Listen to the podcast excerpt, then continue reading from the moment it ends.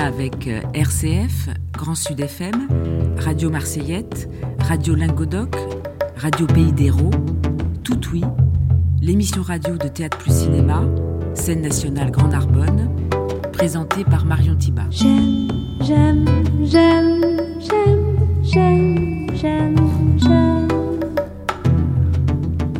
Bonjour à vous, bonjour à tous. Deuxième rendez-vous de Tout Oui avec aujourd'hui Mohamed El Khatib, auteur, metteur en scène, et avec l'interprète du spectacle programmé ici en ce moment, moi Corinne Dada, ce mercredi 12 décembre à 20h. Mohamed El Khatib ou l'art du réel, ce que vous cherchez à mettre en scène, et d'ailleurs c'est pas si facile, c'est un réel partageable, il s'agit évidemment pas du tout d'un d'un réel nombriliste. Et comme vous êtes artiste associé ici à Narbonne, eh bien les auditeurs euh, au doigt peuvent suivre votre parcours depuis trois ans. Il y a eu d'abord Finir en beauté sur la mort de votre mère. Il y a eu C'est la vie sur la perte d'un enfant, avec euh, sur scène deux comédiens qui ont vraiment perdu un enfant dans la vraie vie. Et il y a maintenant moi, Corinne Dada, avec euh, la vraie Corinne Dada, en chair et avec nous aujourd'hui. Euh, Vous jouez sur scène votre vrai métier de femme de ménage. Alors, Mohamed El Khatib, l'art du réel, c'est quand même un équilibre instable, c'est pas évident.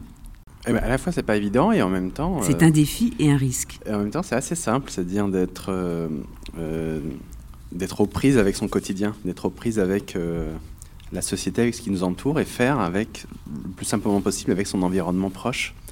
Et ça demande, et c'est vrai que ça demande une espèce de lâcher prise, et en même temps simplement d'être disponible, essayer de capter la vie comme elle est. Quoi. Hmm. Mais ça veut dire que pour vous, le réel est vraiment une source d'inspiration artistique.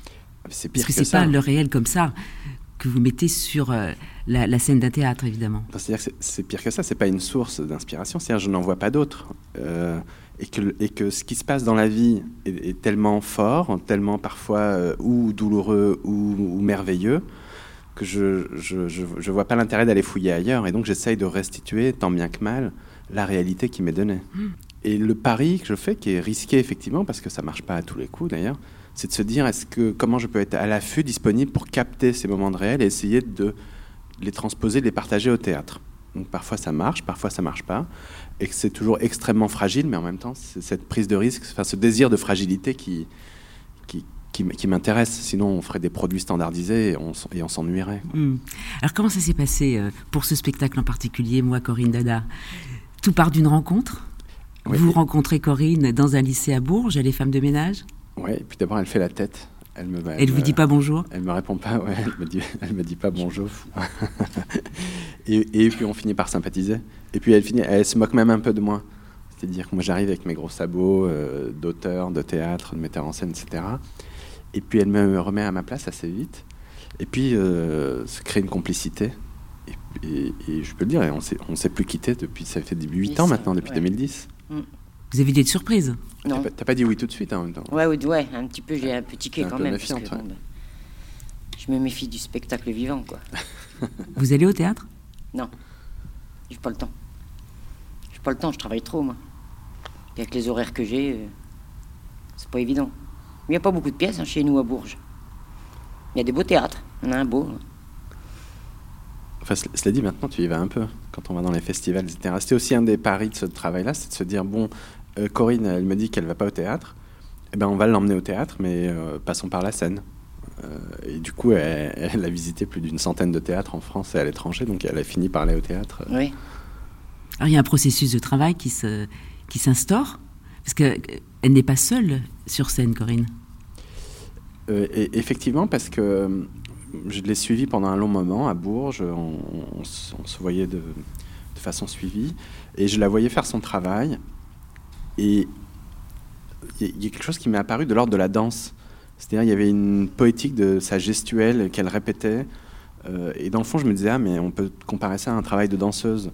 Elle a une espèce de technicité, simplement, euh, et un peu comme les, comme les danseurs d'ailleurs, qui, qui ont des mouvements, mais dont ils varient la fréquence, l'amplitude, etc.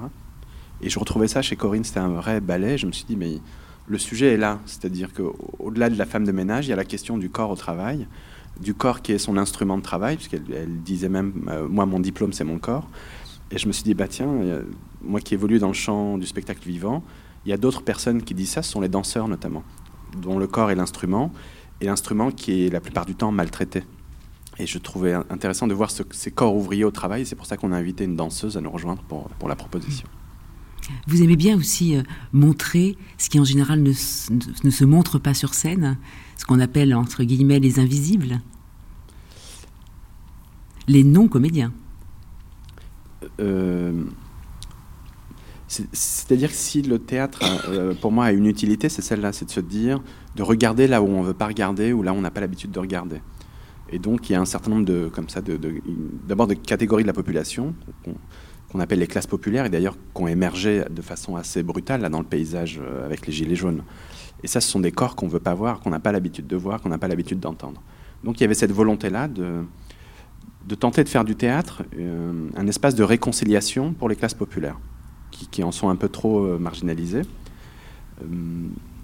Et puis, euh, effectivement, il y a des métiers comme ça, et notamment euh, euh, femme de ménage, parce que j'y suis sensible pour des raisons intimes, mais aussi pour des raisons en même temps politiques, mais ça se rejoint. Parce que votre mère était femme de ménage aussi? Entre autres. Et de se dire, finalement, est-ce qu'il y a une parole qui peut émerger à cet endroit, et une parole qui se prive de, porte-parole? C'est-à-dire une parole de première main, et, et c'est pour ça que j'ai un peu pris mes distances avec les acteurs, qui sont, dans le fond, des porte-paroles euh, comme le sont beaucoup d'experts, mais je me suis dit, tiens, ça serait intéressant qu'on entende la parole d'origine. Et d'ailleurs, c'est amusant, puisque quand j'ai commencé le spectacle avec Corinne, une des difficultés, c'était son emploi du temps avec son employeur. Elle pouvait pas se libérer autant, et très vite, des gens m'ont dit, ah, mais moi, je connais euh, des comédiennes qui pourraient jouer super bien la femme de ménage. Et dans le fond, ça, ça, m'intéressait pas. C'est-à-dire que ça serait devenu un autre projet, un exercice de style. Et on se serait dit à la, fin du spectacle, ah, elle joue bien la femme de ménage. Or, c'est pas du tout l'enjeu.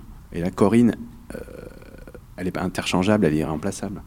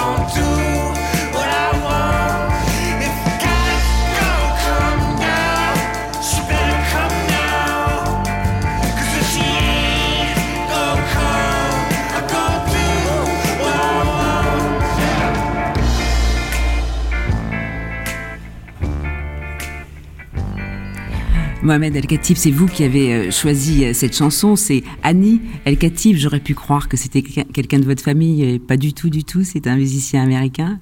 Vous aimez bien euh, créer un peu des choses trap comme ça, non? C'est une des formes de votre humour. Oui, moi j'aurais bien aimé que ce soit mon frère, mon cousin. donc je, voilà, je trouve ça plutôt cocasse. Et puis l'idée m'est venue au moment des dernières présidentielles. Vous savez, il y avait François Fillon euh, euh, qui est tombé parce qu'il faisait travailler sa famille et je me disais, il n'y a pas de raison. Euh, moi aussi, je vais faire travailler ma famille. Donc, c'est pour ça que voilà, c'est un, petit clin d'œil politique aussi. Voilà, c'est une des formes de votre humour. Bon, vous pratiquez aussi beaucoup l'autodérision. Vous avez bien sûr une approche poétique de la réalité et vous vous mettez souvent en scène. Alors, je pense au film qui vient de sortir, votre premier film, Renault 12, qui va être montré sur Arte. C'est une suite de Mourir en beauté euh, et c'est projeté ici à Narbonne euh, en avant-première, après le Centre Pompidou, puisque en septembre, début septembre, euh, ça a été projeté au Centre Pompidou. Bon, alors on peut dire que c'est une sorte de road movie euh, assez rocambolesque, puisque vous allez du Loiret euh, jusqu'à Tanger en R12 pour prendre possession de l'héritage familial. Il est où le bonheur Il est où Il est où le bonheur Il est où le bonheur Il est où ouh, ouh. Il est là le bonheur, il est là, il est là, il est là. Il est là le bonheur, il est là. Waouh. R12. Bon pique-nique, hein Pique-nique sur le capot d'une R12 sur une station essence. Elle est pas belle la vie Ah. R12 quoi? C'est une R12. Oh TS. R12 TS avec en plus les jantes de Alpine euh, R5, R5 Alpine. Là, je pars à Tanger. Là, tu vas à Tanger avec ça Vous allez où, à- où c'est que vous allez avec ça À Tanger. Franchement, Non Sartek, cousin. M'en Sartek, hein. C'est magnifique. Juste un, un extrait du film, parce que le R12 est un véritable personnage. Marion Fouillant-Bousquet, vous êtes la directrice euh, de cette maison, vous nous avez rejoint là à cette table. Et il se trouve que ça tombe bien, puisque Mohamed El Khatib est entre le théâtre et le cinéma maintenant. Et cette maison s'appelle désormais Théâtre plus Cinéma. C'est un artiste euh, invité, mais plus qu'invité, il est associé euh, à cette maison pendant trois ans. Il y a trois artistes associés. L'enjeu pour vous de ces artistes? On fait un bout de chemin ensemble euh, avec Mohamed El Khatib. C'est très simple en fait. Tout à l'heure, Mohamed a dit être en prise avec le quotidien et pour moi, directrice d'un théâtre et d'un cinéma, c'est peut-être être en prise avec l'artiste, être euh, autant que possible capable de répondre à ses besoins et donc euh, pouvoir répondre euh, aux besoins de- de- d'une résidence, d'un temps de répétition, de, de mise en contact.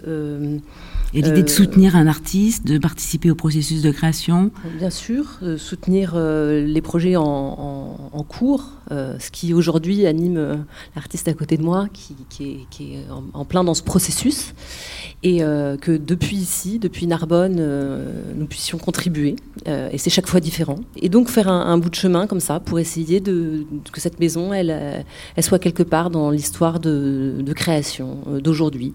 Et puis, et puis c'est en même temps proposer aux spectateurs des parcours sur plusieurs saisons, euh, ce qui est possible euh, par ce- cet accord que nous avons passé avec Mohamed, artiste associé, bah, ça permet que des spectateurs y, euh, découvrent sur plusieurs années plusieurs facettes. Et euh, plusieurs facettes d'un créateur qui, euh, euh, une année, arrive avec un, un- un spectacle très intime, l'année d'après, arrive avec une forme mm, sur un plus grand plateau, l'année d'après, avec un film, et euh, la prochaine fois, je ne sais pas. On verra. Une revue de musical, je dis n'importe quoi. Mohamed El Khatib, pour vous, l'enjeu d'être artiste associé, parce que non seulement vous êtes à Narbonne, mais vous êtes aussi artiste associé au Théâtre de la Ville, vous êtes aussi à Tours, même à Birmingham. Tours, c'est terminé. Hein, c'est terminé, mais enfin, vous êtes un peu partout. Et Birmingham aussi. Euh, l- L'enjeu, c'est celui du, du temps. En fait, c'est ce qui est le plus précieux pour nous dans le travail, c'est la durée. Et ce qui est, ce qui est un peu compliqué, c'est que souvent, on, est, on peut être programmé une fois, par-ci, par-là, etc. Et puis, c'est terminé. Et donc, on n'avait pas le temps de créer un lien avec des spectateurs, Et avec un territoire? Avec un territoire, des spectateurs d'un territoire.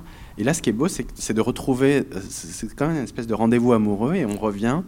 Et à chaque fois que je reviens ici, les gens me parlent de- des spectacles d'avant. Et donc, il y a un lien qui se crée, il y a une fidélité. Et ça permet d'aller de plus en plus loin avec la confiance, c'est-à-dire que l'année prochaine ou l'année d'après, je pourrais proposer n'importe quoi. Je suis sûr qu'il y aurait un noyau, de, enfin, je vais pas faire n'importe quoi, mais il y aurait un noyau de fidèles. Et ça, c'est beau, ça n'a pas de prix. C'est-à-dire de pouvoir travailler comme ça dans la durée. C'est d'abord une marque de confiance. Euh, et donc, c'est un peu comme euh, l'amour d'une mère, quoi. C'est-à-dire c'est ce qui vous porte à un moment donné, c'est de l'amour, euh, c'est de l'amour inconditionnel, c'est-à-dire quoi que vous fassiez, je serai là pour toi. Et c'est assez beau, quoi, dans le champ artistique, d'avoir cette confiance-là, et du coup de pouvoir, euh, et, puis la particularité aussi de cette maison, c'est que euh, généralement les choses sont cloisonnées, c'est soit une pièce de théâtre, et puis si je fais un film, il faut que j'aille dans un cinéma plus loin, et que là on peut tout faire dans la maison, une installation plastique, et, et cette transversalité sans que ça pose aucun problème, au contraire il y a une fluidité, et ça c'est assez précieux.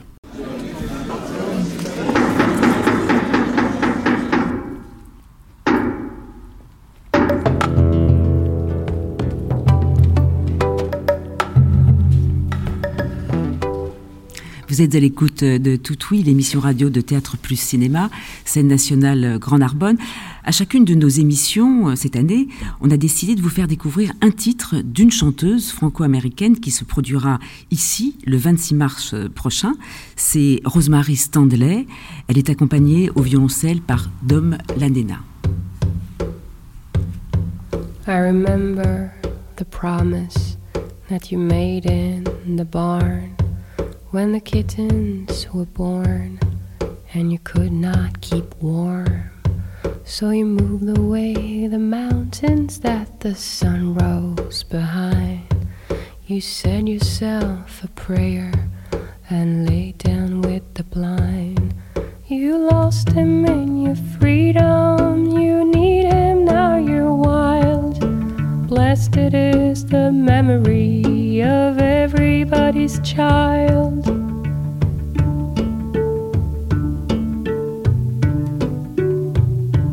And the vow of compassion that you swore through your teeth when the war began to end and the photographs we nobody blames you as the train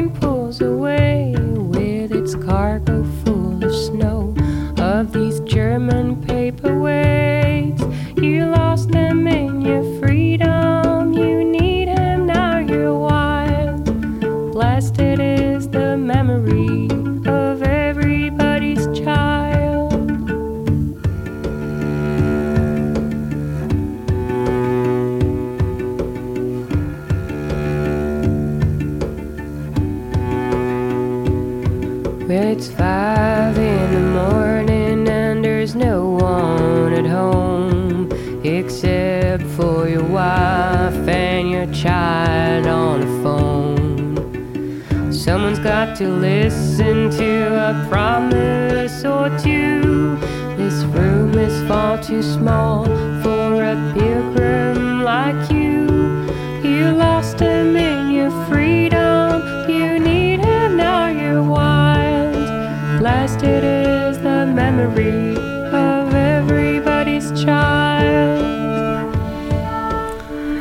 Rosemary Stanley, la chanteuse du groupe Moriarty, qui sera donc ici sur scène en live le 26 mars. Euh, Aujourd'hui, notre émission, bien sûr, euh, est consacrée à Mohamed El Khatib. J'ai appelé ça euh, l'art du réel. Et euh, une des questions que vous posez, c'est il me semble, comment faire du théâtre pour ceux qui n'y vont pas. Donc, euh, on peut faire du théâtre avec ceux qui n'y vont pas. Euh, Vous avez d'ailleurs euh, vécu une aventure assez folle avec euh, 53 supporters, ou peut-être même plus, de Lens, qui s'appelait Stadium. Bon, c'était une véritable usine à gaz, ça, j'imagine. Mais en même temps, évidemment, on a dû vous reprocher régulièrement d'être dans une position un peu voyeuriste. Qu'est-ce que vous répondez à ça? Vous en fichez complètement? Ben, je, je réponds pas, c'est-à-dire que moi je vis des rencontres. Je les vis euh, avec une certaine empathie, une sincérité. Et après, mon souci, c'est comment euh, on peut partager ça avec un public. Et que euh, parler de voyeurisme, ben, ça relève presque, c'est dire du mépris de classe en se disant que les gens qui participent à ces projets, d'une certaine façon, c'est- ce serait comme dire que leur consentement ne vaudrait rien, Mm. parce qu'ils sont issus des classes populaires, etc. Qui peuvent être instrumentalisés. Ouais, tout à fait. Or, l'instrumentalisation, elle, d'abord, elle, elle est, elle est réciproque. Et puis, le, le terme de voyeurisme ne me pose pas de problème. C'est-à-dire que je ne fais pas de la télé-réalité, puisqu'il y, a- il y a une coécriture, on travaille en complicité avec les gens, c'est un travail long. Euh, et je suis très content qu'on voit des corps qu'on n'a pas l'habitude de voir au théâtre, qu'on entende d'autres voix. Et c'est plutôt réjouissant, et puis que ça provoque du débat, c'est que ça, ça vient déplacer quelque chose du, du théâtre qui est habituellement attendu. Mhm. Corinne Oui. Vous ne vous sentez pas du tout instrumentalisée, j'imagine Non. Non, parce qu'on sent en plus de la part de Mohamed un très grand respect pour vous, ça c'est absolument évident quand on voit le film Renault 12. Pourquoi? Parce que vous m'avez vu dans Renault 12 Mhm. Vous y êtes? Oui, je sais. Mais on sent que Mohamed euh, vous respecte infiniment. Oui. Ben, c'est bien. C'est comme si c'était mon fils, hein, Mohamed. hein. Je le considère pas comme euh, mon patron. C'est ça qui est assez beau, je trouve, Corinne, c'est qu'elle elle vient de dire, je le considère comme mon fils. Et l'avantage avec votre mère, bah, c'est que vous pouvez aussi la maltraiter. Et parce que c'est dire que l'amour, il y a un contrat de confiance, quoi. L'amour est là. Là aussi. Donc on peut se dire les choses, on peut se dire aussi ce qui va pas. Mais Corinne, quand même, vous continuez à être femme de ménage, vous prenez des Oui, congés sans sûr. solde pour, euh, Bien sûr. pour aller sur les scènes. Oui. Qu'est-ce que ça vous a apporté, cette expérience? Bah déjà, ça me sort de mon quotidien parce que moi, j'ai pas l'habitude de prendre le train, le métro, D'aller à l'hôtel l'avion, euh, de dormir dans les hôtels, manger dans les restaurants, et ça me fait du bien. Ça me fait... J'oublie mes soucis, quoi, que j'ai que j'ai à la maison et tout. Voilà, ça- c'est une bouffée d'air que. Parce que vous avez une vie de famille avec quatre enfants? Ah oui, oui, il n'y en a plus qu'un à la maison. Maintenant, j'en ai récupéré une autre euh, samedi soir. euh, C'était un peu le bing-bing avec son mec. Donc, bon, elle est revenue à la maison avec son fils. Donc, maintenant, on m'en fait deux. J'ai une maison toute petite. euh, Mais bon, je voulais pas l'acheter. hein. Hmm. Mais oui, j'ai quatre enfants, quatre super enfants, dont un, le plus vieux, Caïs, qui, est- qui habite à l'île de la Réunion. Et vous allez aller Et je vais à jouer. l'île de la Réunion en février 2019. Ce qui est bien, c'est qu'ils ont réussi à trouver des dates pendant les vacances scolaires à nous. Donc, du coup, j'y vais trois semaines. Et À vous peine. arrivez donc comme ça à reprendre votre vie, euh, Ah le oui, cours oui. de votre vie normale, oui, naturellement. Oui, ça vous monte pas du tout à la tête? Non, non. Mais au lycée, ils sont contents, quoi, voilà. Les profs, ils sont... Il y a des élèves qui ont réussi quand même à venir me voir. Mais les, les profs, ils sont contents, quoi. Par le directeur, il n'est jamais venu, lui. Prochaine fois peut-être. Allô? Allô? Mohamed?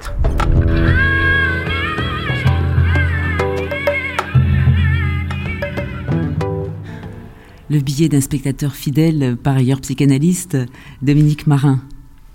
Oui, merci Marion de, me donner l'occasion de, pouvoir rencontrer pour la troisième fois donc euh, Mohamed El Khatib. Je suis très heureux de pouvoir participer et contribuer à, la renommée de ce dramaturge, de ce réalisateur euh, que je trouve profondément passionnant. Je rejoins Marion ce que vous avez dit à propos de l'art du réel.